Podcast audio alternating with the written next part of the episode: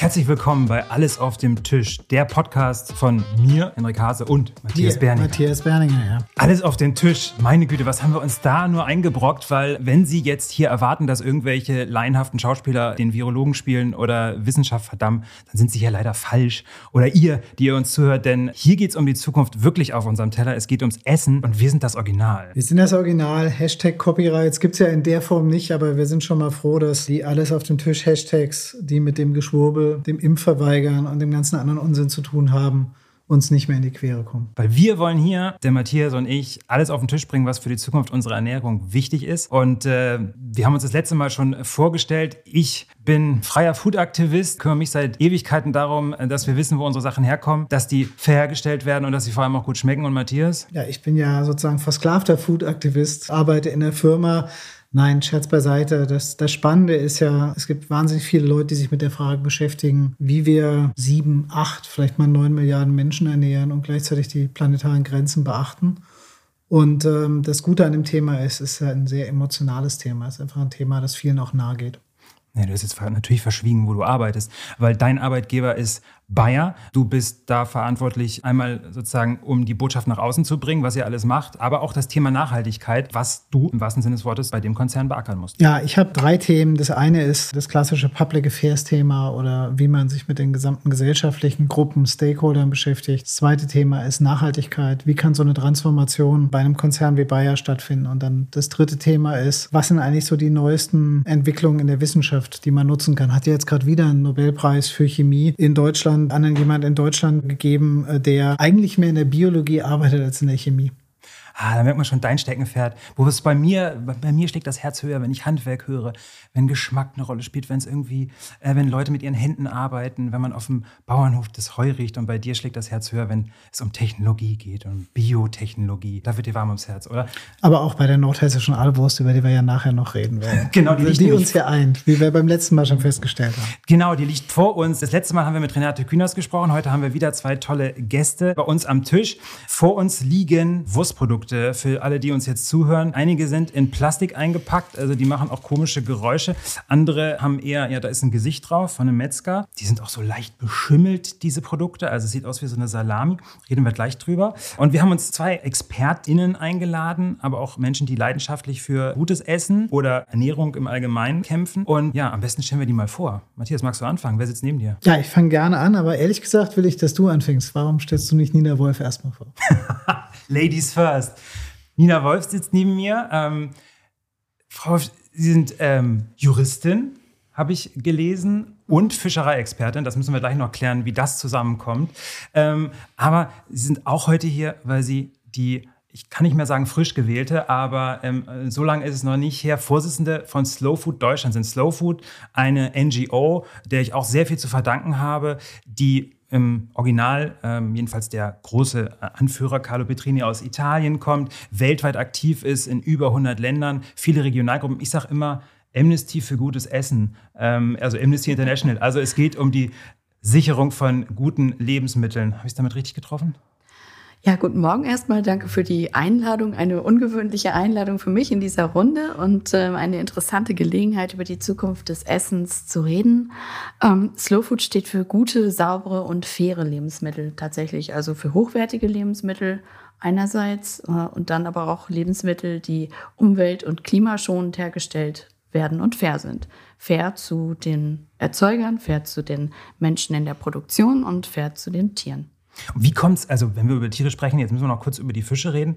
Ähm, Juristin und Fischereiexpertin, wie geht das zusammen? Also wie kommt die Expertise zustande neben den Paragraphen? Ja, also ich bin Juristin mit einer Spezialisierung im Völker- und Europarecht und ähm, zunächst habe ich mich dann mit äh, Krieg und Frieden auseinandergesetzt und mit Waffentransporten, Waffenexporten. Und ähm, dann saß ich irgendwann auf einem Segelboot und dachte, meine Güte, man muss doch auch über die schönen Dinge dieser Welt ähm, Recherchen betreiben können. Und so bin ich tatsächlich auf den Meeresumweltschutz gekommen zunächst. Und äh, die Fischerei ist das Number One-Problem daran immer noch.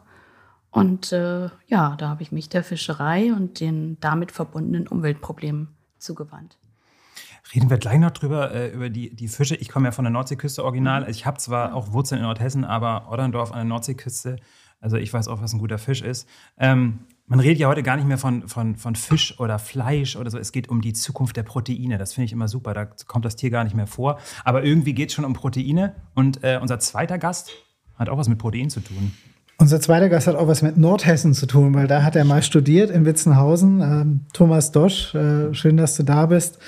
Ähm, wir kennen uns jetzt, würde ich sagen, seit 25 Jahren ungefähr. Ja. Ähm, damals warst du Biolandfunktionär, äh, bist gelernter Landwirt. Hast eine ganze Menge Umwege in deiner Karriere genommen, ähm, hast Betriebe geleitet, äh, Verbände geführt, äh, du warst sogar mal in einem Ministerium. Wir waren zwar nie zusammen in einem Ministerium, aber zumindest hast du die Perspektive auch.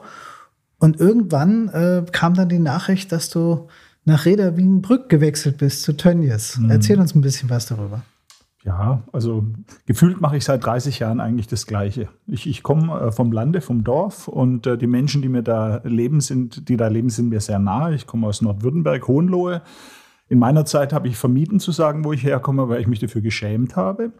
Es war rückständig und heute erlebe ich, dass es in seiner Rückständigkeit fortschrittlich ist.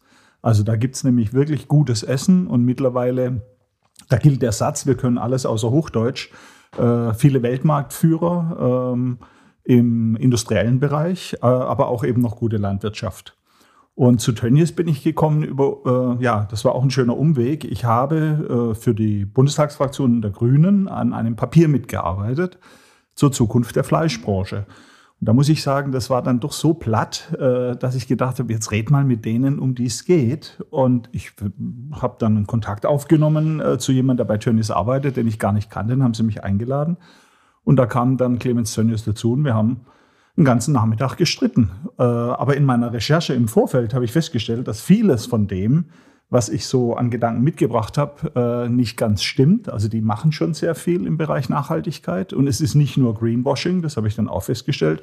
Und verrückt, da gibt es viele Leute, die aus meiner Perspektive noch sehr jung sind, in jeder anderen NGO arbeiten können und, und tatsächlich mit dem Gedanken der Weltverbesserung darum springen. Und das hat mich so dermaßen irritiert, dass sich dieser Kontakt zu Clemens Tönnies äh, weiterentwickelt hat. Und dann kam der plötzlich mit Fragen auf mich zu. Also was soll ich machen, was soll anders machen ähm, und so weiter. Und da war ich etwas irritiert, denn der Gedanke war, wer bin ich? Niemand im Vergleich zu dem.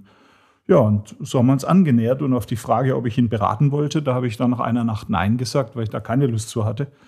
Ähm, wissen abgeben und nicht wissen, was passiert. Und dann war die Frage ganz oder gar nicht. Und äh, dann habe ich mich lange erkundigt in meinen Netzwerken und Freundeskreisen, auch unter vielen Grünen und zum Schluss bei meiner Frau, ob sie denn noch bereit wäre, weiter mit mir zu reden. Und nachdem die Frage mit Ja beantwortet war, habe ich bei Tönnies Ja gesagt. Herr Frau Wolf hat ja eben auch gesagt, Krieg und Frieden. Ne? Also bei Tönnies, äh, Corona-Jahr ist auch nicht äh, äh an dem Konzern vorbeigegangen. Da gab es da gab's viel Aufregung. Ähm, lustiger, als du es eben erzählt hast, das letzte Mal, dass ich Clemens Tönnies getroffen habe, war auch auf einer Bühne. Ähm, lustig übrigens da, ich bin mit der Bahn gekommen, äh, damals, äh, also vor Corona, noch äh, starker Bahnfahrer. Ähm, es war in Montabaur. Clemens ist mit einem Privatflugzeug gekommen, sehr klimafreundlich, mhm. aber es passte. Ähm, und wir saßen auf der Bühne und haben uns auch gestritten. Damals hat mir ähm, ja, der Clemens Tönnies gesagt, ist toll, was ich mache, insofern, dass ich für die gute Wurst kämpfe und auch ähm, Metzgereien gründe, was ich ja äh, damals gemacht habe. Das war vor ein paar Jahren. Aber er hat mir ganz lang und breit erklärt, dass dieser ganze vegane Quatsch keinen Sinn ist, die Leute immer Wurst und Fleisch essen. Ähm, ach, da, also da, da das wäre alles eine Nische. Ähm, ich glaube, wir als, ich sage jetzt mal wir als Slow Foodies, ähm, wenn ich jetzt zu Frau Wolf gucke, ähm, kriegen immer wieder zu hören, das ist eine Nische, das ist so ein Luxusthema. Ähm, Jetzt hast du eben ja so ein bisschen geschwärmt von dem Konzern, musst du ja auch, arbeitest ja da. Ähm, aber äh, was machst du da wirklich? Also was ist dann das Konkrete, was du dann da tust? Also du hast in im Interview dich mal als Brückenbauer bezeichnet zwischen äh, ja, einer umweltgerechten äh, Landwirtschaft und Tierschutz. Aber was macht denn ihr jetzt konkret? Nimm mal ein paar Beispiele. Ich sitze, ich habe mein Büro neben dem von Clemens. Äh, es ist ein ganz kleiner Kreis, der im Prinzip diesen Konzert führt. Ähm, Montagmorgens äh, gibt es die gemeinsame große Runde. Wir essen äh, zusammen Mittag und wir diskutieren äh, ähnlich Dinge wie hier an dem Tisch. Ähm, ich kenne Projektmanagement, ich kenne den Dienstweg aus dem Ministerium und dort kenne ich äh, den Dialog. Und aus diesem Dialog erwachsen Projekte. Und ähm, das sind letztendlich alle Themen, äh, die mit den Herausforderungen dieser Welt zu tun haben, äh, die da sehr kontrovers diskutiert werden. Da gibt es die Leute aus der Produktion, die sagen, das ist doch alles Quatsch. Äh, und es gibt die anderen, die sagen, hey, pass mal auf, ich äh, habe auch Familie und so kann es nicht weitergehen. Und was mir besonders äh, sag mal, gefällt und was mich dort auch äh, hält, es sind tatsächlich über 11.000 landwirtschaftliche Familienbetriebe, äh, die von einem Tönnies äh, abhängen, die an Tönnies liefern. Und dieser Konzern selbst, der hätte sehr wohl die Möglichkeit zu sagen, ähm, ich stecke mein Geld woanders hin. Also mit den Wurstmaschinen kann man vegetarisch schneiden, zum Beispiel. Ähm, das Vegetarische wächst auch im Konzern. Ähm, es ist ein Familienbetrieb. Vater denkt so. Der äh, Junge, Max, ist äh, Anfang 30, er denkt ganz anders. Also das heißt, das, das ist anders als jetzt in, einer, in, einem DAX-Konzern oder äh, in einer Aktiengesellschaft, wo eine Gesellschafterversammlung bestimmt, sondern da passiert sehr viel äh, unmittelbar im Zwischenmenschlichen. Und da bin ich im Prinzip äh, mittendrin und gebe meinen mein, mein Senf dazu. Und ich versuche natürlich auch äh, die Potenziale, die so ein Unternehmen hat, und das hat auch was mit äh, Macht, mit Geld, mit Einfluss zu tun, für die Ziele nutzen, zu nutzen, die mir wichtig sind. Reden wir mal über, über Einfluss einen Moment. vor 25 Jahren war Slow Food sozusagen eher die Opposition gegen den Mainstream. Heute fühlt es sich so an, dass ja, die gesellschaftlichen Mehrheiten eher das unterstützen, was von Organisationen wie Slow Food äh, propagiert wird. Wie fühlt sich das an, Frau Wolf, von Opposition zu sozusagen Regierung gewechselt zu sein? naja, also man muss schon sagen, dass der Slow Food-Gedanke sehr erfolgreich war, ne? also äh, beziehungsweise immer noch ist. ist tatsächlich von, von einer Philosophie weniger, hat es sich entwickelt zu einem gesellschaftlichen Megatrend. Und ähm, ich denke, dass, dass das für sich spricht. Das heißt aber nicht, dass wir am Ziel sind. Denn unser Ziel sind gute, saubere und faire Lebensmittel für alle. Und dieses für alle ist sehr wichtig. Ähm, das heißt, dass es nicht um, um eine Minderheit geht, die wir beglücken wollen mit wohlschmeckenden Lebensmitteln, die auch eine ähm, gute Umweltbilanz haben und äh, die möglichst nah am Erzeuger sind, ähm, sondern wir möchten gerne dieses Ziel verwirklichen für alle Menschen. Ein bisschen äh, vielleicht wie Bayer sagt, dass es äh, für alle Menschen ähm, den Hunger in der Welt äh, äh, erledigen möchte. Aber ähm, ja, genau, deshalb sind wir, sind wir noch auf dem Weg. Wir müssen noch viel größer werden, wir müssen noch viel mehr in die Breite gehen. Und ich glaube, dass es auch immer noch Menschen gibt, die viel über Lebensmittel zu lernen haben über ihren Ursprung, über die Herstellungsweise, über die Probleme, die sich damit verbinden. Auch jetzt diese Fragen, ob äh, vegetarische Fleischwurst die Lösung für die Zukunft ist. Ähm, da gibt es noch viel zu tun. Ja, die liegt hier vor uns, diese vegetarische Fleischwurst. Ähm, was macht das mit Ihnen? Steht über Buchenholz geräuchert. Brühwurst auf Basis von Rapsöl, Hühnereiweiß, Pulver. Lecker Pulverwurst. Nach Art einer Fleischwurst. Also mit mir, ich musste sehr lange suchen. Ich habe hier diese Würste vor uns liegen, so einige in Plastik eingepackt, habe ich ja schon gesagt, und einige eher, ja, die, die, die äh, mit Schimmel behaftet, also eher so Richtung Salami. Die hier ist so in Plaste eingepackt. Ich glaube, das ist so ein Plastikdarm. Ähm, ich als Futteraktivist weiß, dass ähm, sich äh, um diese äh, Fleischwurst im Konzern Tönnies der Sohn kümmert, der Max. Äh, da habe ich mich auch ein bisschen gewundert, weil der Vater Clemens hat mir auf der Bühne noch gesagt, vegan haben wir ausprobiert, das will keiner haben, das, macht keinen Spaß, das, äh, wir machen weiter Fleisch. Jetzt gibt es doch sowas. Was macht das mit Ihnen? Oder wo gucken Sie als erstes hin, wenn Sie das sehen? Gucke ich als erstes weg. Nein, also das ist ähm, aus unserer Sicht ist das natürlich nicht die Qualität von Lebensmitteln, für die Slow Food steht. Ich glaube, das ist klar. Ne?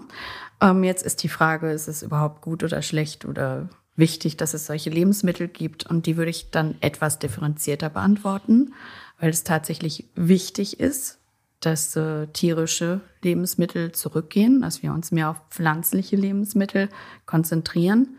Und äh, für mich persönlich, und ähm, ich hoffe, wir können viele Menschen davon überzeugen, viele sind auch bereits davon überzeugt, bedeutet es einfach deutlich mehr Gemüse zu essen und deutlich mehr Obst und äh, deutlich mehr Hülsenfrüchte. Und für manche braucht es vielleicht diese Übergangsprodukte, um sich vom Fleisch wegzubewegen, weil das noch so ähnlich ist wie das, was sie kennen. Und ähm, als solches Naja, äh, würde ich sagen, hat nichts mit Slow Food zu tun, aber möglicherweise dennoch eine gewisse Rechtfertigung, dass es solche Produkte gibt. Gibt Ob die jetzt unbedingt so daherkommen müssen in ihrem Plastikkleidchen, sei mal dahingestellt, aber. Es gibt eine ganze Menge davon. Ich, ich gucke jetzt gerade zu Thomas rüber. Mhm. Äh, es gibt Studien, ähm, ich ziehe Thema eine, ähm, von A.T. Kearney, das ist so eine Unternehmensberatung. Ja, wenn man da drauf gucken, äh, dann äh, ist 2040 äh, das echte Fleisch noch bei 40 Prozent. Ähm, das ist eine Grafik, die haben, da haben Wissenschaftler, also die haben Experten befragt. Ähm, da steht dann sowas wie eben dieses Novel Vegan Food, also hier sowas wie die vegetarische Fleischwurst bei 25 Prozent und 35 Prozent soll Fleisch aus dem Bioreaktor sein. Ähm, wie bereitet man sich in so einem Konzern auf so eine Zukunft vor? Sollte das hier stimmen? Also 40 Prozent, das sind 60 Prozent weniger Auslastung. Mhm. Wir haben jetzt schon die Probleme, dass äh, oder sagen wir die Industrie das Problem, die hat sehr stark auf Export gesetzt. Ähm, China macht auf einmal selber Schweine, also es geht nicht mehr so viel Billigwurst raus, wie man sich das so vorstellte. Es gibt Schweinestau, es gibt einen ganz furchtbaren Schweinepreis für Erzeuger, auch äh, vor allem im konventionellen Bereich was macht denn ihr da? Du hast jetzt viel über, äh, über Kontakte gesprochen, also Clemens sitzt neben dir, aber äh, was, was macht man da? Also ein Konzern selbst hat mit, mit so einer Entwicklung äh, erstmal per se kein Problem.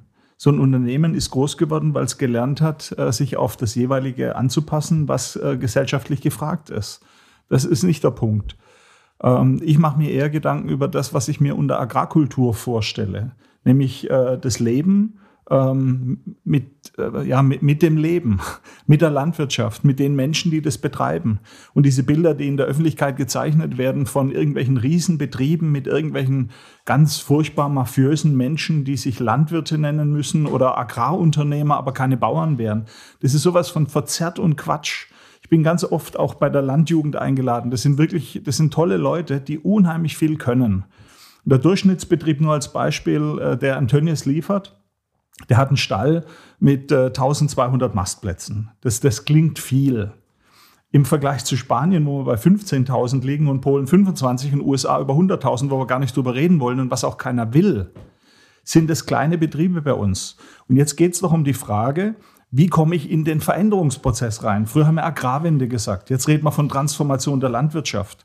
Es gibt die, äh, in Deutschland eine Kommission, äh, Kompetenznetzwerk Nutztierhaltung, äh, vom ehemal, geleitet vom ehemaligen Landwirtschaftsminister Borchert. Äh, so. Der Mann ist jetzt über 80. Ähm, und da sind tolle Ergebnisse rausgekommen. Die Frage ist, wie setzen wir das jetzt um?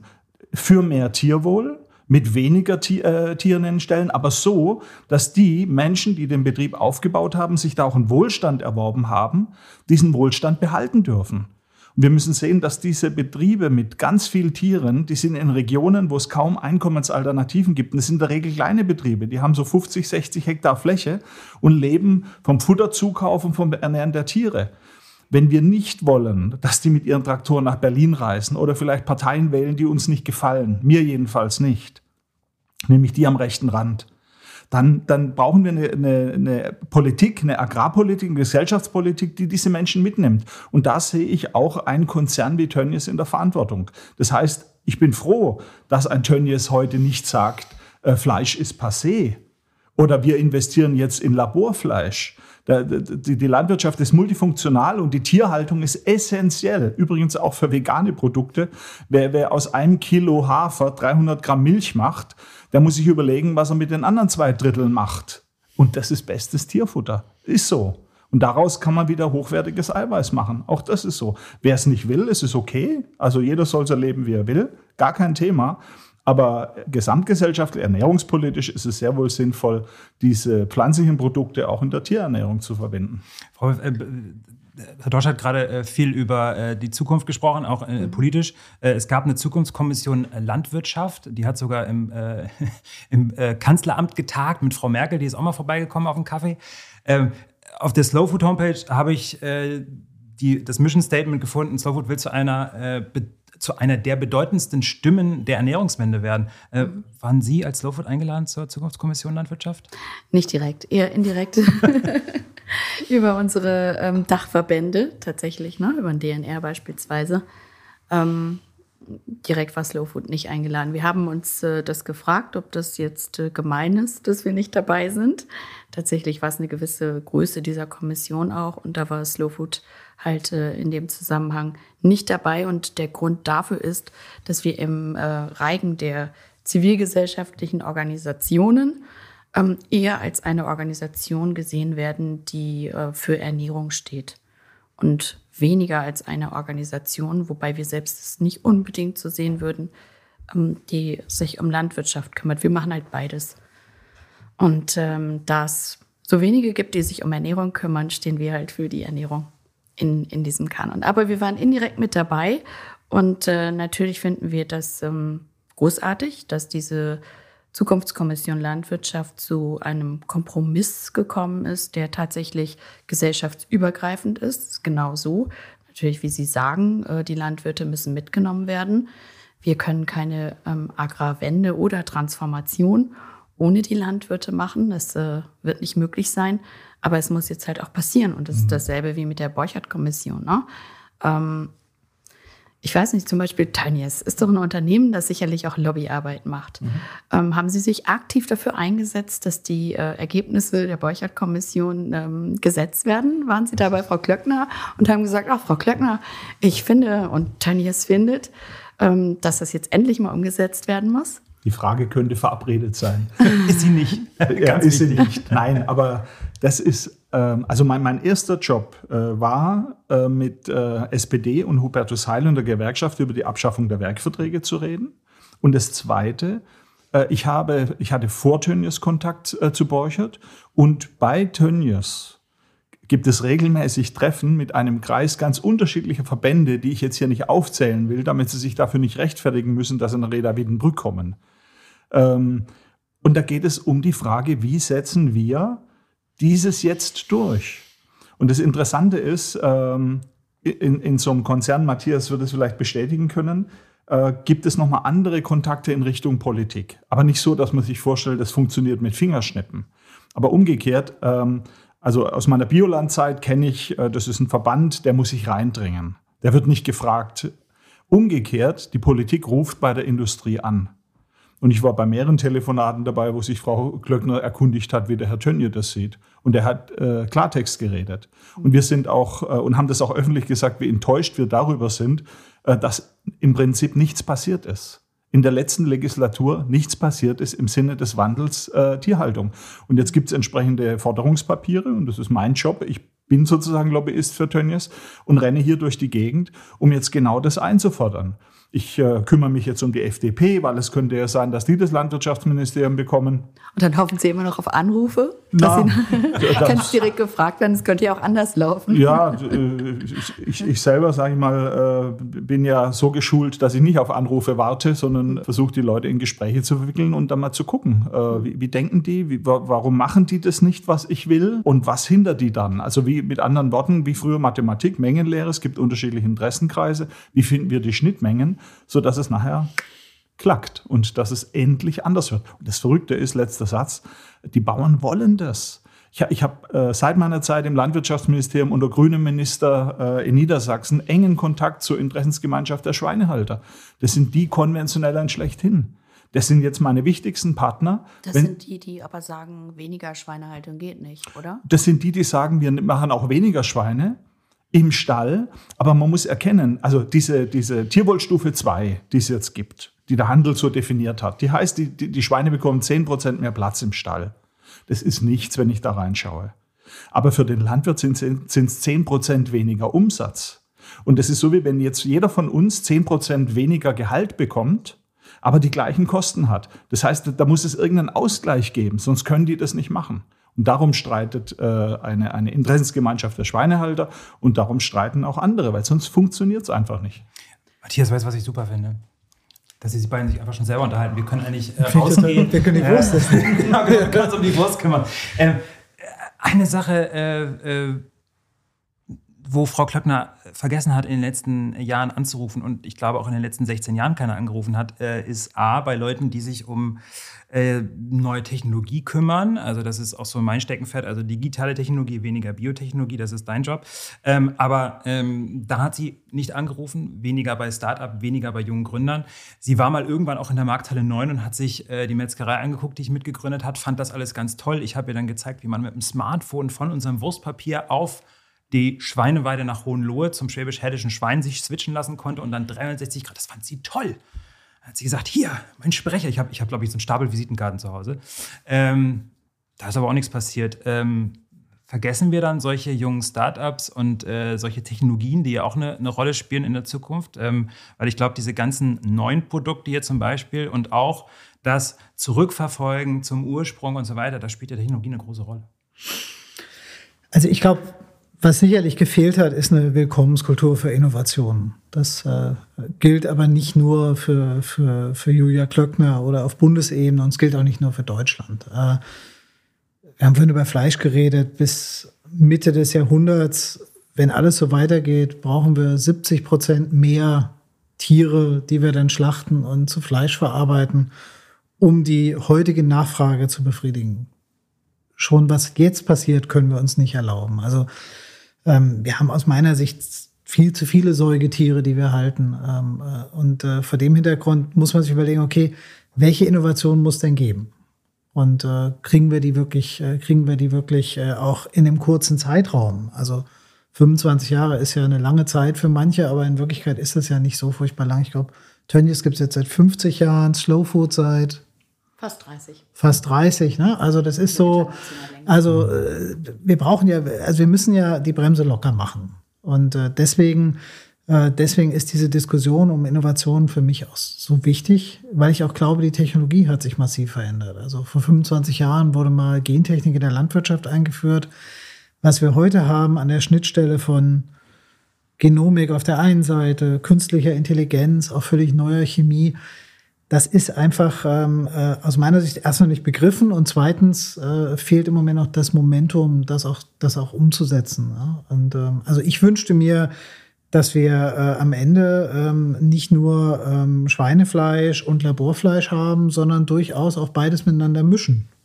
Weil ich glaube, in dem Moment, in dem Moment, wo man da hinkommt, ähm, äh, kann man äh, dann auch ganz neue Einkommensquellen erschließen. Einschließlich für die Landwirte, die auch das Futter produzieren müssen fürs Laborfleisch, weil das äh, wächst nicht im Labor, sondern das wird weiter auf dem Acker wachsen. Du musst jetzt langsam aufpassen, weil, weil Frau Wolf hat sich schon so leicht weggedreht. Ich, ich, ich habe das so, gemerkt, ja, ja. Ich auch auf dem Boden geguckt. Ja, das war das.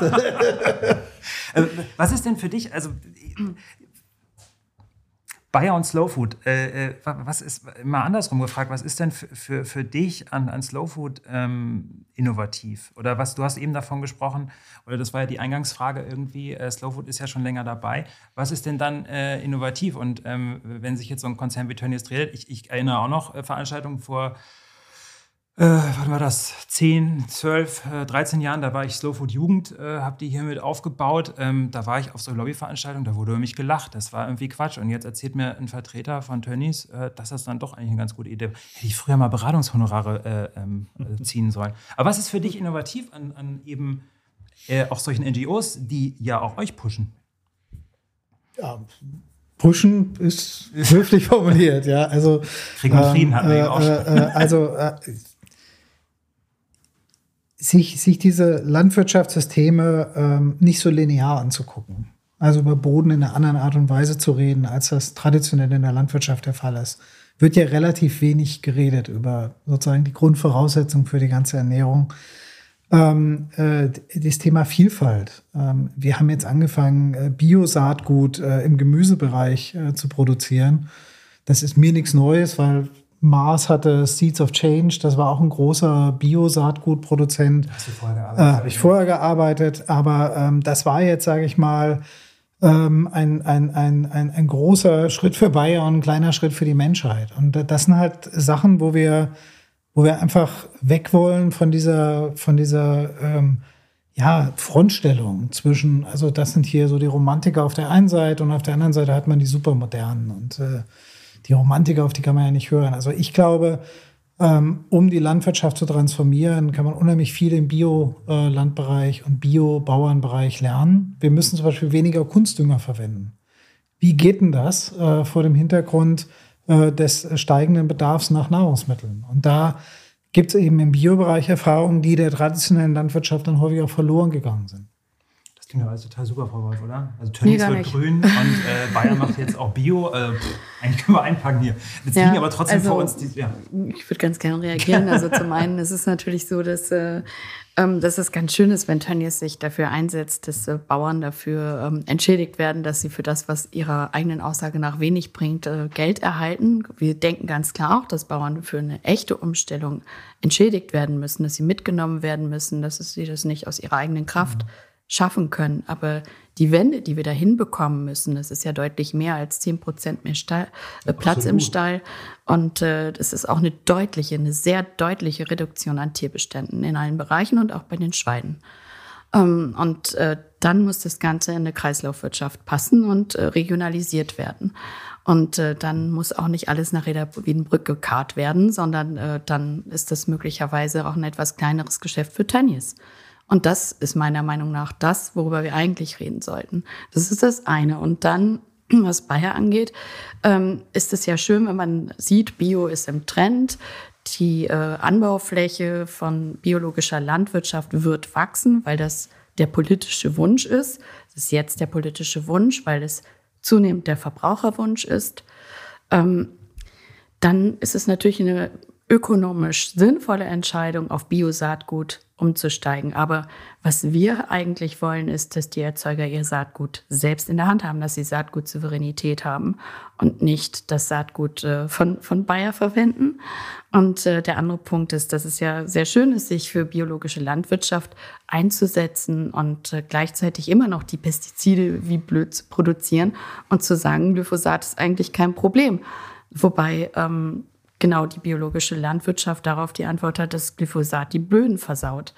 Und äh, da würde ich gerne mal wissen, das ist ja das andere Ding, dass die Pestizide deutlich reduziert werden sollen. 50 Prozent bis 2030 ist jetzt das politische Ziel in der EU. Wir sagen, bis spätestens 2035 muss Schluss damit sein. Ähm, das ist natürlich für, für Bayer äh, vermutlich eher ähm, keine so gute ökonomische Aussicht. Was, was, äh, was sagen Sie dazu? Also eine Frage, die ich mir stelle bei den Pestiziden ist, wollen wir Volumen reduzieren oder die Umweltwirkung? Ähm, und wenn ich mir angucke, was so in der Welt versprüht wird, äh, dann gibt es ja große Unterschiede. Eins der großen Schwierigkeiten in dem, in dem ganzen Bereich der Agrarinputs ist, dass man sozusagen alle Pestizide gleich liefert. Das wäre eine Autobahn, wie, wie, wie eine Autobahn, wo eine Pferdekutsche, ein Ford Model T und ein Tesla alle gleichzeitig fahren. So ist das ein bisschen in der Landwirtschaft heute. Ähm, ist auch bei der Glyphosat-Debatte. Das ist, ein, äh, ist eine Chemikalie aus den 50er Jahren. Ähm, ich glaube, wir brauchen Innovationen, wir brauchen neue äh, Produkte, aber wir werden ohne das Thema Pestizide, ich nutze bewusst nicht das Wort Pflanzenschutz, also nehmen wir mal auch, auch, auch Ihre Nomenklatur, äh, müssen wir, müssen wir äh, ohne wird es auch nicht gehen. Und zwar deshalb nicht, weil wir fatale Ernteverluste haben ohne Pflanzenschutz und weil insgesamt die Produktivität natürlich zurückgeht. Und wir brauchen, wir müssen mehr auf weniger Fläche produzieren. Und die Antwort Bio für alle wird dann nicht funktionieren. Das ist was, was ich sage, aber jemand wie der Osnikli, der nun nicht im Verdacht steht, der hat dir wahrscheinlich mal ein bisschen was beigebracht im Landwirtschaftsbereich in Witzenhausen, ähm, der macht es auch deutlich. Also für mich geht es darum, dass wir das Schwarz und Weiß, also entweder alles Bio oder gar nicht Bio, entweder romantisch oder modern, dass wir das ein bisschen ähm, äh, ersetzen durch eine Diskussion, die das auf dem Maßstab von acht Milliarden Menschen versucht mal ähm, auch, auch, auch dann praktisch umsetzbar zu machen. Mhm. Und diese acht Milliarden Menschen, Sie sagen ja selber, ne? also mhm. Slow Food ist nicht jetzt hier für eine kleine Gruppe in Berlin Mitte, sondern hat einen globalen Anspruch. Mhm. Und da, glaube ich, kommen wir viel mehr zusammen als bei der Berlin-Mitte-Diskussion.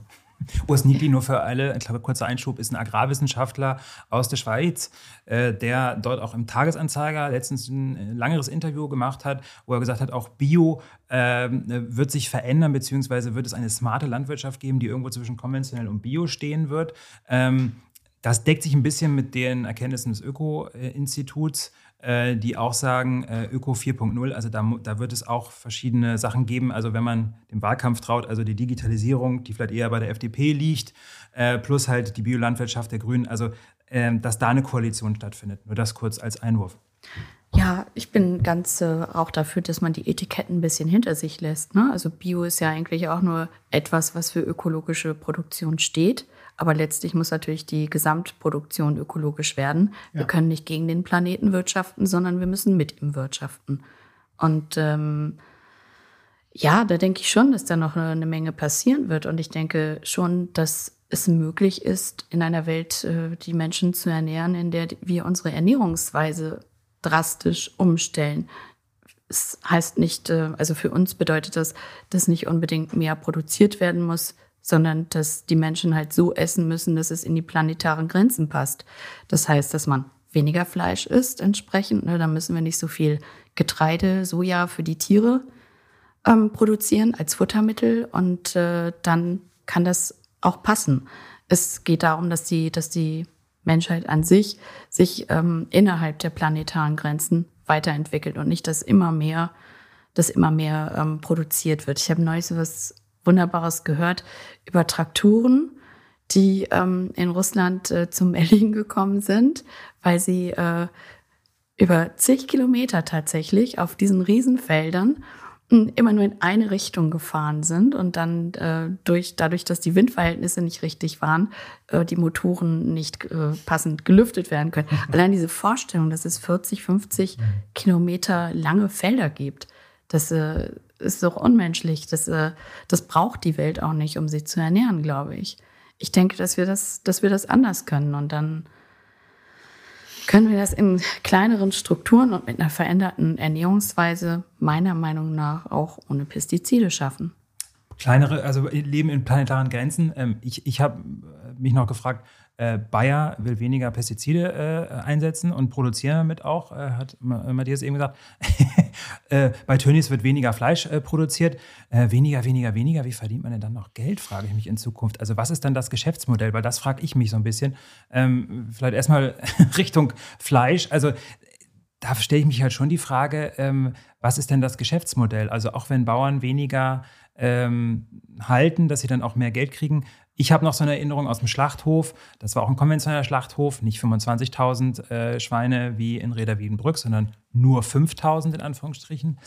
Ähm, da war das Problem, wenn da bunte Bentheimer Schweine geschlachtet wurden, also eine Rasse, die auch Slowfood schützt, dann äh, gibt es mehrere Arbeitslose in der Produktionskette, weil die Frau, die das, den Fettgehalt misst, da gibt es so eine Pistole, mhm. da sticht man quasi in die geschlachtete Sau rein, äh, da würde der Warnton die ganze Zeit bimmeln, weil die Schweine einfach zu fett sind. Das heißt, da muss sich eine ganze Produktionskette umstellen, um eben Vielfalt zu erhalten und da auch ein Geschäftsmodell daraus zu machen. Wie macht man das mit weniger Fleischgeld verdienen? Äh, jetzt, jetzt, kommen ganz viel, also es sind viele Themen jetzt auf einmal. Vielleicht zum, okay. Let, zum, vielleicht zum letzten. Wenn bei Tönnies ein Schwein reinkommt, dann kriegt es eine Ausweisnummer.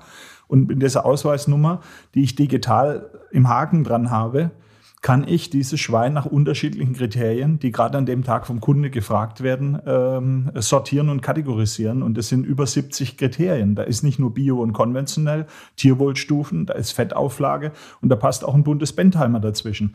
Also äh, außerdem diese Fettauflage wird automatisch gemessen. Äh, und dann wird das Ganze noch so dokumentiert, dass wenn der Landwirt sagt, ihr habt äh, was falsch gemacht, dass das sozusagen fototechnisch alles so belegt ist, dass es nie Streit gibt. Also das, das ist alles technisch gelöst. Aber ähm, da hat sozusagen der kleine Metzger hat ein viel größeres Problem, bio und konventionell zeitlich, räumlich zu trennen. Ähm, Thema Bürokratie und so weiter. Ähm, nur, ähm, das, das kann es nicht sein. Also die Kriterien, die da alle angelegt werden. Wir wollen vegetarisch, können wir Konzerne. Wir können Laborfleisch, kein Thema. Ähm, wir können standardisiertes Fleisch, so dass es der Berliner Städter als toll empfindet, ganz toll. Nur was verloren geht dabei, ist dieses ganze Wissen, ähm, altes Wissen, das in dieser Aale Wurst, die vor uns liegt, drin, zeigt auf die drin, drin steckt. Ja, die liegt vor uns. Ähm, ich, ich selber habe auch eine Metzgerei mit aufgebaut, da haben wir 25 Schweine die Woche geschlachtet. Ähm, ausgezeichnet von Slow Food. Und die drei Metzger, die da gearbeitet haben, äh, die haben viel Geld verdient. Und wir konnten dann in dieser Metzgerei auch Geld verdienen, weil wir das Fleisch teurer verkauft haben. Und da wurde auch nichts weggeworfen, weil wir einen Metzger hatten, der kam aus dem Saarland und der konnte französische Pasteten und so weiter. Nur im Großen und Ganzen sind die Märkte sehr unterschiedlich. Und deswegen ist es nicht so, dass jetzt bei Tönnies zum Beispiel Schweine äh, produziert werden, damit man die exportieren kann, sondern so ein Schwein wird zerlegt in kleinste Teile bis zu 1700 verschiedene Produkte, die aus einem Schwein in Wert gesetzt werden. Und der eine Teil vom Bioschwein, der geht dann in den Bioschinken. Aber die Beine von diesem Bioschwein, die isst dann trotzdem keiner und die werden dann, wenn es sein muss, nach China exportiert. Aber vielleicht, wenn ich das eine noch, wenn ich da nochmal anknüpfen darf bei dieser Diskussion jetzt auch nochmal um Pestizide oder um mehr oder weniger Tiere. Ich glaube, wir müssen in der Diskussion zwei Dinge unterscheiden. Das eine sind die Ziele. Und ich glaube, da sind wir uns äh, in vielem ganz schnell einig. Wir können zum Beispiel, wenn die Zahlen der FAO äh, stimmen, äh, davon ausgehen, dass wenn jeder auf der Welt so viel Fleisch isst wie wir in Deutschland, und wir sind nicht die, die am meisten Fleisch essen, bräuchten wir die 1,5-fache Fläche. Das funktioniert nicht. Das wissen wir. Aber also vom Ziel her in Ordnung. Wir können so nicht weitermachen. Aber die Frage ist, mit welchen Instrumenten erreichen wir das? Das habe ich auch grüne Politiker gefragt. Ihr wollt, dass in Deutschland weniger äh, Fleisch gegessen wird. Wie macht ihr das? Kontingentierung, Fleischmenge pro Familie, Frage. Äh, äh vier Veggie Days, Frage. Einfach so teuer machen, dass ich es nur noch die Hälfte der Leute leisten kann? Frage. Nein, das wird alles so nicht funktionieren. Und wir, äh, Dänemark hat eine Selbstversorgung von 680 Prozent beim Schwein. Und das Verrückte ist, Deutschland ist das einzige Land, wo die letzten fünf Jahre, zehn Jahre die Schweineproduktion zurückgegangen ist. Das heißt, wir schlachten wesentlich weniger als die Jahre zuvor, aber es wird kein Gramm weniger gegessen deshalb, sondern in Spanien ist die gleiche äh, äh, Produktionskapazität aufgebaut worden. Die holländischen Betriebe, die dort aus Umweltgründen äh, kleiner werden mussten oder dicht gemacht haben, die sind nach äh, Spanien gegangen. Sogar sozusagen, da haben wir jetzt holländische Landwirte in Anführungsstrichen, die in Spanien große Schweinefarmen betreiben. Äh, ich, das, wenn ich das sage, heißt das nicht, es geht nicht, sondern das heißt, dieses Mobile, wo alles miteinander zusammenhängt, ist viel größer. Und wenn ich aus diesem Mobile rausschneide, die Forderung weniger Fleisch essen in Deutschland, habe ich das ganze System noch lange nicht im Gleichgewicht. Das ist völlig klar, das hängt alles miteinander zusammen. Ne? Also insgesamt muss man natürlich ganz viel Aufklärungsarbeit leisten. Man muss äh, ähm, tatsächlich die Ernährungsumgebung der Menschen so umgestalten, dass ihnen das auch leicht fällt. Man muss ihnen in der Gemeinschaftsverpflegung vormachen, wie das geht, gutes Gemüse äh, zu essen. Wir haben das ja selbst bei Slow Food ist es ja auch so. Wir haben ja all diese wunderbaren äh, Fleisch, äh, traditionellen Fleischgerichte, ähm, an denen viele bei uns auch hängen. Wir müssen es ja auch erstmal lernen, uns daran zu gewöhnen, dass es mit Gemüse auch sehr gut gehen kann. Ich hätte mal eine interessante Frage. Sie haben gerade so zärtlich von der Ahlewurst geredet. Ja. Könnten Sie mal versuchen, mhm. das ähnlich zärtlich für den Zimbo Metzgeraufschnitt zu machen? Der, der Zimbo-Metzger-Aufschnitt? Nicht äh, vor uns. Also ich, ich erkläre es kurz, Disclaimer. Ich habe das im Supermarkt äh, irgendwo im Wurstregal. Ich stehe da selten vor, muss ich ehrlich gesagt zugeben. Ähm, äh, ja, es ist so eine Art Wurstplatte. Es sind aufgereihte Würste. Ähm, wenn man hinten drauf guckt, äh, sind auch ein paar Zusätze drin, wo ich denke, ach, müssen die da drin sein? Ähm, ja, Thomas, die Frage ging an dich.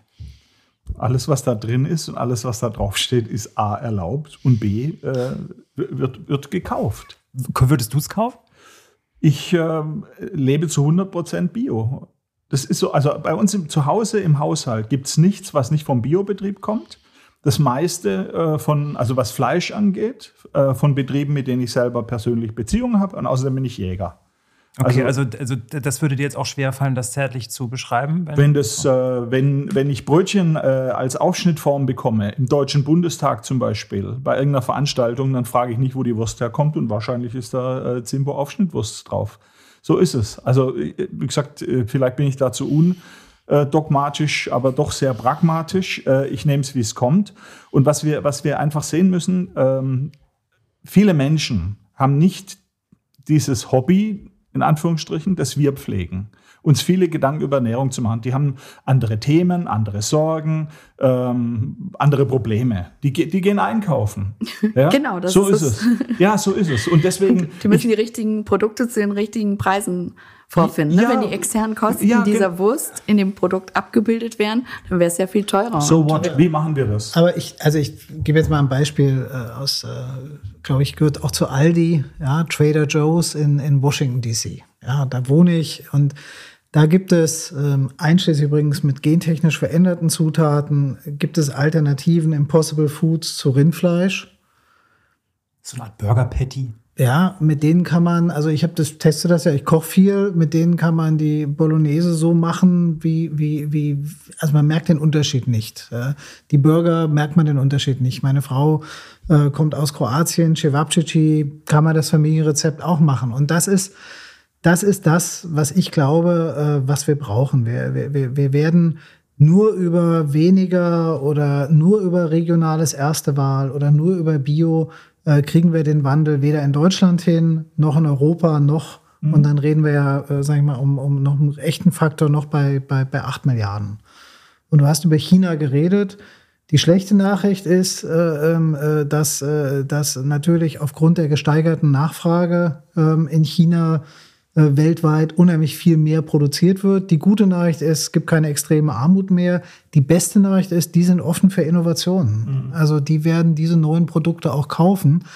Und das ist ja das Interessante. Der, der Markt für Fleischalternativen wächst ja rasant, eben weil in Asien, in vielen anderen Teilen der Welt, in den USA ähm, äh, die Nachfrage steigt. Ähm, die Hafermilch, die ja eben schon kritisiert wurde, gibt's jetzt äh, überall auch bei sozusagen bei Bayer ähm, großes Betriebsgeheimnis. Wir haben den besten Kaffee in der Welt. Also es gibt wirklich, muss ich einfach so sagen.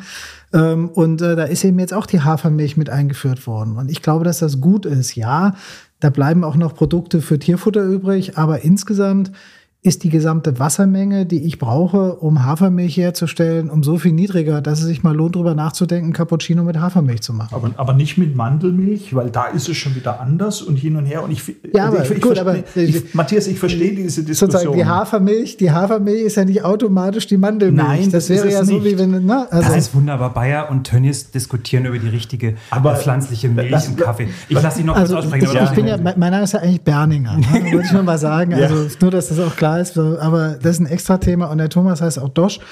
Ähm, darüber muss man diskutieren. Aber Ja. ich glaube, wir können nicht den Fehler machen, ähm, sozusagen all, es all diesen Innovationen schwer zu machen. Genau richtig. Also wir Ich- müssen diese Innovation einfach mal willkommen Ja, heißen. das ist in Ordnung. Und Aber sag hast du eben nicht gemacht. Nein, Fängst nein, gleich nein, wieder nein, an mit der nein, nein. Nein, was ich, was, ich will doch äh, die Dinge gar nicht schlecht reden. Äh, ich sage mal, Marktwirtschaft ist die Summe aller Nischen. Das ist sozusagen, das ist das Gute. Wenn alle das Gleiche macht, wird es total langweilig, total beschissen. Und ich kann auch sagen, die Leute, die sich über Zimbowurst Gedanken machen, da steckt auch Innovation drin. Nämlich die Dinge im industriellen Maßstab so hinzubekommen, dass sie im Unterschied zu dem, was ein Metzger in der Theke hat, das das merkst du nicht. Und das, was da an Plastik drumherum ist, es gibt eine ganze Abteilung, die sich nur Gedanken macht, aus was das besteht und wie man weniger draus macht. Also sozusagen, Ver Verpackung ist eine Wissenschaft für sich. Jetzt kann ich sagen, ich lasse die Verpackung weg. Wir im Laden hatten die auch nicht. Da durfte man die Tupperschüssel bis auf den Tresen stellen, dann wurde es reingepackt, Hygiene und papapap. Aber im normalen ähm, ne- Supermarktbereich, da hat die Revolution nicht so stattgefunden, dass wir morgen die alle dicht machen. Die gibt es. Und die Produkte, die da verkauft werden, die gehen nur in dem, wie sie so sind. Und nur über diesen Weg kann ich die Schweine verkaufen, die ich jetzt habe. Und als mal kürzlich die Schweineschlachter äh, ähm, alle zu waren, dann hatten wir einen Schweinestau und hatten wir ein großes Tierwohlproblem. Also, na, Okay, aber No- das nochmal, wieder war ein Tierwohlproblem on top und nicht. Ja, natürlich, die Dinge hängen, natürlich hängen die miteinander zusammen. Ich will nur sagen, dieses Schwarz-Weiß-Denken, das hilft uns dabei äh, überhaupt nicht weiter. Ähm, und wie gesagt, äh, jetzt denen abzusprechen, die das kaufen, dass sie döfer sind als wir, also haben wir nicht gemacht. Haben wir nicht gemacht, wollte ich gerade sagen. Aber, aber, aber einer, äh, eines, was du gesagt hast, das wird jetzt unseren Metzger von der Allen Wurst, den ich jetzt hier auch nochmal nennen will, äh, weil er uns diese Wurst äh, zur Verfügung gestellt hat, der, der Carsten Neumeier, Landfleischerei in Hessisch-Lichtenau, macht die beste Aale Wurst. Mit dem habe ich zum ersten Mal, ich glaube, in meinem Leben geschlachtet, äh, morgens um fünf äh, und habe auch selber meine eigene Aale Wurst gemacht. Der würde natürlich absolut äh, dem widersprechen, dass ähm, der sogenannte Metzgeraufschnitt, das finde ich eben das äh, Schwierige, wenn man dann so tut, als würde man Handwerk produzieren, aber Metzger ist eben nicht geschützt, deswegen kann man auch äh, bei so einer Plastewurst äh, äh, Metzgeraufschnitt draufschreiben. Ich, ich frage mich halt, ähm, Ich muss dich, Entschuldigung, an einer Stelle enttäuschen. ja, 30 Prozent von dem, was du in der Normalmetzgereien findest, kommt von Tönnies und Co. Und ich sage dir eins, wenn ich morgens zu Hause bei mir wegfahre, an der Schlachterei vorbei, dann steht morgens um fünf der holländische Kühlzug vor der Tür. Aber ist das ja, nicht ein Also ich, ich will nur sagen, ja. das, das, ist, das ist wiederum keine Argumentation für etwas. Aber es ist die Realität, wie du so, beschrieben hast. So, und jetzt, jetzt sind wir in gewissen, genau, jetzt sind wir in gewissen Realitäten drin. Was heißen die? Sind die Totschlag? Nein. Aber wir müssen uns erstmal in der Analyse klar machen, was heute ist, um es zu verändern. Und da finde ich es zum Beispiel gut, wenn ein äh, Laden wie Aldi seine Macht nutzt und sagt, bestimmtes Fleisch will ich ab dann und dann nicht mehr verkaufen, wenn es von Tieren kommt, die nicht mindestens die und die Tierwohlstufen erfüllt haben. Das sagen wir ja. Und wir haben uns, äh, ein Ziel bei Tönnies, Offenfrontstelle. Also wir, wir haben mit dem alten Offenfrontstall Pionier ähm, ein, das heißt, die Schweine können rausgucken, können, ja, können raus, haben Stroh und so weiter. Das ist das, was wir wollen. Das ist unser Ziel jetzt 500 Ställe. Äh, etwa die Hälfte haben wir, die anderen scheitern noch an irgendwelchen Baugenehmigungen, emissionsrechtlichen Auflagen. Auch wieder Lobbyarbeit. Ich sage, wir brauchen ein Beschleunigungsgesetz Tierwohl damit sozusagen endlich die Bauern das auch machen können, was von ihnen verlangt wird. Also das sind sozusagen diese Widersprüchlichkeiten. Aber, aber die Annahme, dass jetzt irgendjemand in dem System per se das Interesse hätte, es möglichst schlecht zu machen und möglichst so, wie es niemand will, ist völliger Quatsch. Ähm, da sind wir jetzt schon fast so auf der Zielgeraden, aber bevor wir da hinkommen wollen, nämlich die politischen Forderungen, da hätten wir auch noch mal eine ganz konkrete Frage. Ähm, bei Slow Food zählen ja eben nicht nur, ähm, äh, sag ich mal, die planetaren Grenzen und die, die biologische Vielfalt, sondern eben auch die kulturelle Vielfalt, weil das war, ist im Grunde genommen das, was da dann ja auch flöten geht, wenn wir sozusagen sagen, naja, äh, es muss das Zeug geben, also ähm, äh, verschwindet das, Thomas hat eben von, von Wissen gesprochen, was verschwindet. Mhm. Ähm, trotzdem sieht man diese ganzen Entwicklungen. Also da sind wir wieder bei so einem Fall, was ich mir auch nicht hätte vorstellen können vor zehn Jahren, dass bei Aldi gesagt wird, wir sind schneller als die Politik und, und fordern Tierwohl ein. Ähm, wie begegnet ja. man denen? Traurig genug, dass Aldi kommen muss, um äh, der Politik auf die Sprünge zu helfen, aus meiner Sicht. Ne? Also natürlich ist das ein großes, großes Versäumnis der Politik bislang. Und äh, ich kann selbst nur hoffen, dass sich das jetzt ändert in der nächsten Legislatur. Aber da müssen wir, Sie haben vorhin von Bildungsarbeit bei äh, Verbraucherinnen und Verbrauchern ja. gesprochen. Ja, das ist auch wichtig. Aber ich ehrlich gesagt, mich, also mich persönlich äh, interessiert es nicht äh, mhm. persönlich. Warum sage ich das? Weil die Menschen, die einkaufen, die kaufen das, was da ist. Mhm. Das haben wir bei, bei, bei den Schaleneiern erlebt. Als es die nicht mehr aus dem Käfig gab, hat sie halt keiner mehr gekauft, weil sie der Handel nicht mehr angeboten hat. Mhm. Und jetzt Frage, wie kriegen wir den Wandel hin? Da müssen wir der Politik auf die Füße treten. Ja. Ich habe es in Niedersachsen erlebt, da gibt es eine Nutztierstrategie. Was steht da drin? Da steht drin, wir verlagern die Betriebe aus dem Norden nach Südniedersachsen, um die zu entzerren. Da, frage ich auch, wie macht ihr das? Enteignung, Umzugswagen stellen? Äh, wie genehmigt ihr die Stelle um Göttingen herum? Äh, Gibt es keine Bürgerinitiativen, die das verhindern? Schafft ihr ab. So, das ist das eine. Dann sagt dort die Ministerin, ich will regionale Schlachthofstrukturen. Sag ich, klasse. Baut ihr jetzt die Infrastruktur, die wir dann mieten? Und vor allem, wie viele Auszubildende gibt es in der Region Hannover? Das wusste sie nicht. Keine Handvoll. Das Personal gibt es gar nicht. Unser Problem ist im Moment, dass wir auf Automatisierung setzen. Ja, damit du sozusagen am besten äh, mit, mit dem, äh, dem, was wir aus der Medizin kennen, Körper durchleuchten, den Computer so programmieren, dass er dann hinterher das Schwein äh, automatisch so zerlegen kann, weil wir niemanden mehr haben, der es macht und der es kann. Das kenne ich, habe ich auf einer Messe gesehen. Das sieht aus wie in einer, äh, ja, in einer Autoproduktion, wenn solche Arme durch die Gegend ja, fahren. Äh, irre. Matthias, also, ich habe jetzt gerade so, äh, wo wir gerade so reden, irgendwie ein bisschen den Eindruck, es klingt ein bisschen wie Olaf Scholz, der sich in der Fernsehdebatte irgendwie sagt, ja, wir müssen aus der Kohle aussteigen. Äh, aber wir haben die Realitäten, dass wir noch Strom brauchen, weil sonst bricht äh, unsere Industrie zusammen und wir können nicht so früh aus der Kohle aussteigen. So ein bisschen klingt das jetzt gerade wie beim Fleisch. Was ist dein Eindruck? Ja, wenn wir über Strom reden, eine der wenig beachtenden Nachrichten des ersten Halbjahres war ja, dass wir mitten in dieser ganzen Klimadiskussion teuren Strom haben und Strom, der CO2-intensiver ist. Also im ersten Halbjahr sind wir eigentlich als Deutschland einen Schritt zurück und nicht nach vorne gegangen. Ähm, ich meine jetzt bezogen auf das ja, Fleisch. Ich weiß wohl, ich weiß wohl. Aber das ist, ähm, das ist deshalb so wichtig, weil ähm, diese ganzen Transformationen, die werden nicht so laufen, dass sich da alle anstellen und jeder kriegt sein Förderprogramm und jeder kriegt seine Regeln entschleunigt und alles, sondern das wird alles ein bisschen härter werden, glaube ich. Und darauf müssen wir uns auch einstellen. Was hilft ist, wenn, wenn wir es schaffen, vier Kräfte in die gleiche Richtung zu kriegen. Die eine Kraft ist, wir brauchen Kapitaleinsatz. Also wenn wir weg wollen von der traditionellen Fleischproduktion, dann müssen wir zum Beispiel, um ähm, äh, Cell-Cultured Meat herzustellen, müssen wir, müssen wir das Kapital haben, das zu machen. Das Zweite ist, wir brauchen diese Innovationen. Ähm, wir müssen bereit sein, einfach mal zu gucken, was geht eigentlich noch. Und ich glaube, es geht eine ganze Menge. Es geht nicht nur um in dem Fall jetzt Fleisch oder, äh, oder vegane Salami. Es gibt auch die Mischung. Immer mehr sehe ich in den USA einfach Mischung von, von pflanzlichen Proteinen, fleischlichen im gleichen Produkt. Und für die Verbraucherinnen und Verbraucher ist das kein Thema. Also in dem Moment, wo diese Produkte angeboten werden, auch gut schmecken, ähm, äh, werden die auch angenommen werden. Das heißt, wir brauchen diese Innovation. Wir brauchen Regulierung. Ja, also äh, jemand, der dagegen ist, dass man auf Hafermilch Hafermilch schreibt, der soll sich meiner Meinung nach ganz hinten anstellen. Also hier steht auch vegetarische da, Fleischwurst Da steht vegetarische Fleischwurst drauf. Immerhin äh, die, die, die Hühnereier, da war ja auch mal Fleisch involviert in der ja, Produktion. Ähm, also äh, äh, ich will nur sagen, kann man vielleicht daher herleiten, aber wir, wir brauchen die Regulierung, die Sachen möglich macht.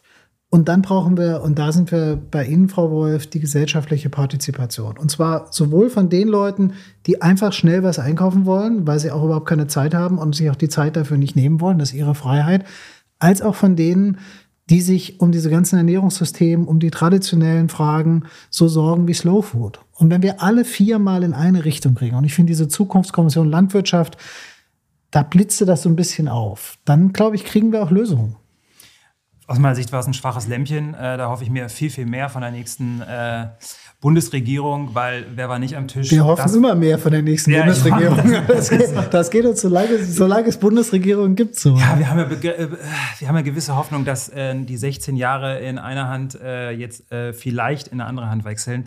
Das, das bringt mich aber eigentlich schon zu unserer, wir haben schon eine Stunde gesprochen. Ich fand es ein sehr interessantes Gespräch. Ähm, ich muss mich noch einmal entschuldigen, wir haben leider den Fisch nicht angesprochen. Das heißt, wir müssen entweder nochmal einladen oder nochmal eine, eine neue Fischrunde machen. Ich hoffe, es war trotzdem, sie haben mich trotzdem hier wiedergefunden, weil wir haben ja auch viel über die Aale Wurst gesprochen, äh, die ja nun Slowfood Arche Passagier ist. Ganz tolles Projekt von Slowfood, kann ich nur für Werbung machen. Äh, war, war auch was, womit ich, äh, wo ich mitgearbeitet habe, die versucht eben solche Produkte zu schützen und zu erhalten. Zurück zur Politik. Ähm, und das vielleicht so als kleine Schlussrunde, weil wir mhm. haben schon gemerkt, hier, hier tauchten so, so, Förder, äh, so Forderungen durch. Mhm. Mein Eindruck vom Wahlkampf war, es ging um Klima, es ging um Kohle, es ging um den Kohleausstieg, um den Fleischausstieg oder die Fleischreduktion, die Landwirtschaft ging es nicht einmal. Weder beim Triell ähm, noch im, für mich gefühlt im medialen Wahlkampf, vielleicht bei der einen oder anderen Wahlkampfveranstaltung, aber da habe ich mir auch einige Livestreams angeguckt. Also Herrn Scholz habe ich nicht einmal drüber sprechen hören. Ähm, ich habe mir die Wahlprogramme durchgelesen. Bei der SPD zum Beispiel findet sich nicht ein Satz dazu, wie die digitalen Innovationen in der Landwirtschaft oder Lebensmittelwirtschaft äh, greifen könnten. Ähm, auch wenig zur Landwirtschaft allgemein. Bei Grünen, CDU, FDP hat sich mehr gefunden, aber bis auf Bekenntnisse, das muss alles besser und irgendwie innovativer werden, habe ich wenig gefunden. Von daher ist so meine Schlussfrage vielleicht als erstes äh, an Sie, Frau Wolf, Slow Food Vorsitzende. Ähm, Sie haben ähm, im Vorfeld der Wahl viel darüber gesprochen mit einem eigenen Projekt, aber im Wahlkampf, äh, wenn ich mir das jetzt auf die eigenen Fahnen schreiben will, äh, ist nicht viel passiert. Haben wir da als Bewegung, wo wir alle hier festgestellt haben, da ist viel irgendwie im Wahlkampf verloren? Und was wären dann so die Forderungen jetzt, wenn wir auf bessere Politik hoffen?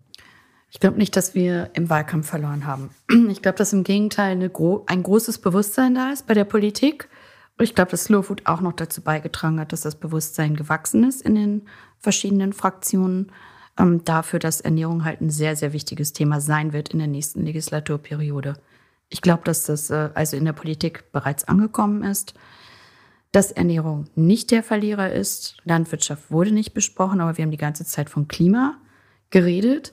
Und wenn wir tatsächlich äh, die Klimakrise in den Griff bekommen wollen, dann müssen wir die Landwirtschaft umgestalten und dann müssen wir auch die Ernährung umgestalten. Also ist das eine große Herausforderung. Das ist ein Drittel des Anteils der ganzen Krise ist einfach Ernährung und Landwirtschaft. Und äh, ja, das ist eine große Aufgabe für die nächste Bundesregierung. Aus meiner Sicht sollte sie damit anfangen, und das war auch unsere Forderung im Wahlkampf, ähm, eine Ernährungsstrategie aufzusetzen. Eine Ernährungsstrategie unter Einbindung möglichst vieler Akteure, um das Ganze auch realistisch zu machen, aber auch eine, die auch das Steuersystem zum Beispiel angeht, damit die Preise für bestimmte Produkte realistisch werden und ähm, die auch einbezieht, dass Ernährungsbildung ein großer Anteil sein muss. Ähm, vom Kleinkindalter an eigentlich. Ne? Da fangen wir nicht bei den Verbrauchern an, die dann, ähm, bei denen schon vieles schiefgegangen ist und die dann äh, in, den, in den Discounter gehen und äh, sich für das günstigste Produkt entscheiden. Also diese Ernährungsstrategie, das ist unsere große Forderung. Die zweite wäre, sie schnell aufzusetzen. Und äh, die dritte Forderung wäre, sie äh, unter Einbeziehung der ähm, gesellschaftlichen Gruppen aufzusetzen. Also das ist äh, wirklich das, was wir jetzt brauchen. Eine Ernährungsstrategie, die das zügig ähm, auf die Bahn bringt, dass, das, dass die Landwirtschaft und die Ernährung umgestellt wird in Deutschland. Okay, Hausaufgabengeschäft. Äh, leiten wir weiter. Ich hoffe, wir werden auch im Bundestag gehört. Äh, dafür müsst ihr Lobbyisten, ich gucke jetzt auf die andere Seite des Tisches zu Thomas und Matthias, äh, für sorgen, dass es dort auch gehört. Thomas, äh, du hast viel erzählt heute, ähm, auch viel, finde ich, äh, durchaus Radikales. Ich frage mich dann immer, äh, ob Clemens auch den Podcast hört. Er hat, glaube ich, selber auch einen Podcast mit seinem Sohn angefangen. Den habe ich mich zur Vorbereitung angehört. Da geht es viel um die Familiengeschichte, noch viel um Fleisch und wie man dazukommt. kommt. Ähm, kannst du aus eurer Sicht, äh, ich spreche jetzt mhm. äh, Großproduzent Tönnies sagen, ähm, wie habt ihr auf den Wahlkampf geguckt und ähm, ja, wurde zu wenig über das Thema gesprochen und was, was muss sich ändern? Also was sind dann konkrete Forderungen für die nächste Landwirtschaftsministerin oder Minister? Also zum einen ist in der letzten Legislatur zu wenig passiert und es wurde im Wahlkampf zu wenig darüber geredet. Ich habe mir auch überlegt, woran liegt das? Ich glaube, es ist eine Situation anders als beim Kohleausstieg, wie du ihn verwendet hast, wo es noch eine Kontroverse gibt äh, über früher oder später, wird in der Landwirtschaft so getan, als ob es gar keine Kontroverse mehr gäbe. Alle reden von Transformation. Alle reden, äh, dass es eine Veränderung geben muss. Egal, in wel, ob ein Agrarland oder ein äh, weniger von Landwirtschaft dominiertes Bundesland, die Hausspitzen reden alle davon. Nur die Frage ist, was wird konkret getan? Und da passiert mir viel zu wenig. Und das sind sehr wohl Punkte, wo wir eine lange Liste haben von politischen Forderungen, vom Baurecht übers Emissionsrecht ähm, bis hin zur Kennzeichnung von Produkten die alle wirksam wären, um Märkte hier zu verändern. Und auch wirksam wären, damit äh, umzugehen, dass eben dann nicht irgendwie äh, Fleisch aus dem Ausland hierher transportiert wird, das wir selber nicht mehr produzieren. Wir haben im Stahl Leakage-Effekte, wie das so schön heißt. 50 Prozent haben wir nach China verlagert, haben wir weniger CO2 produziert. Aus ganz anderen Gründen und anderen Zusammenhängen haben wir 90 Prozent der Textilindustrie verlagert, haben wir alle keine Probleme mehr. Aber wir tragen die Klamotten. Und das darf unsere Landwirtschaft so nicht passieren. Und deswegen, äh, wir haben Punkte angesprochen, Umsetzung der Empfehlungen Bauhirt-Kommission, nicht vergessen, was die Zukunftskommission Landwirtschaft festgelegt hat, ganz konkrete Maßnahmen auch aufgreifen, die selbst der Handel vorschlägt. Rewe mit der Strategie 5 mal D, das heißt also vom deutschen Ferkel bis hin sozusagen zu dem, was dann nachher im Regal liegt, äh, auch aus der Region äh, zu nehmen. Da müssen Voraussetzungen für geschafft werden. Letzter Punkt, wenn ich das mit Kohle vergleiche äh, zu sagen, wir wollen keine Kohle mehr, deshalb stellen wir die Bagger ab. Äh, das würde nicht wirken, das weiß jeder. Aber die Vorschläge, die wir über Veränderung der Landwirtschaft haben, die hören sich für mich, die ich mich im, wo ich mich im Detail sehr gut auskenne, häufig gerade so an.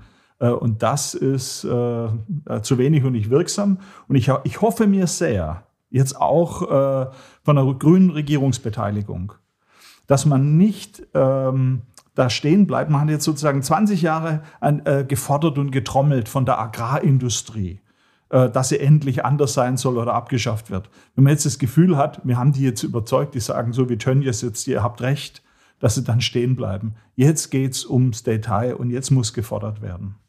Matthias, weißt du, was ich super finde? Tönnies erzählt was und Slowfood nickt. das passiert, glaube ich, nur bei alles auf den Tisch. Das, das, ähm, und zwar bei diesem alles auf dem Tisch. Bei diesem alles auf dem Tisch bei uns Bei dem anderen passiert gar nichts. Ich fand es eine spannende Runde äh, und, und äh, gut, manchmal, äh, A, hatte ich äh, manchmal um Thomas Angst, äh, äh, wie gesagt, nicht, dass er, dass Clemens ihn, dass er jetzt öfter mal rüberkommt und guckt, was der alles so erzählt, wenn er mal Freilauf hat. Ähm, aber ich fand es spannend, was, was Thomas erzählt hat, ist, ist Slow Food. Ähm, Gut, du hast ähm, mal kurz dazu ähm, mit deiner Biotechnologie kamst du wieder um die Ecke hier mit deinem, du wolltest wieder Wurst punchen.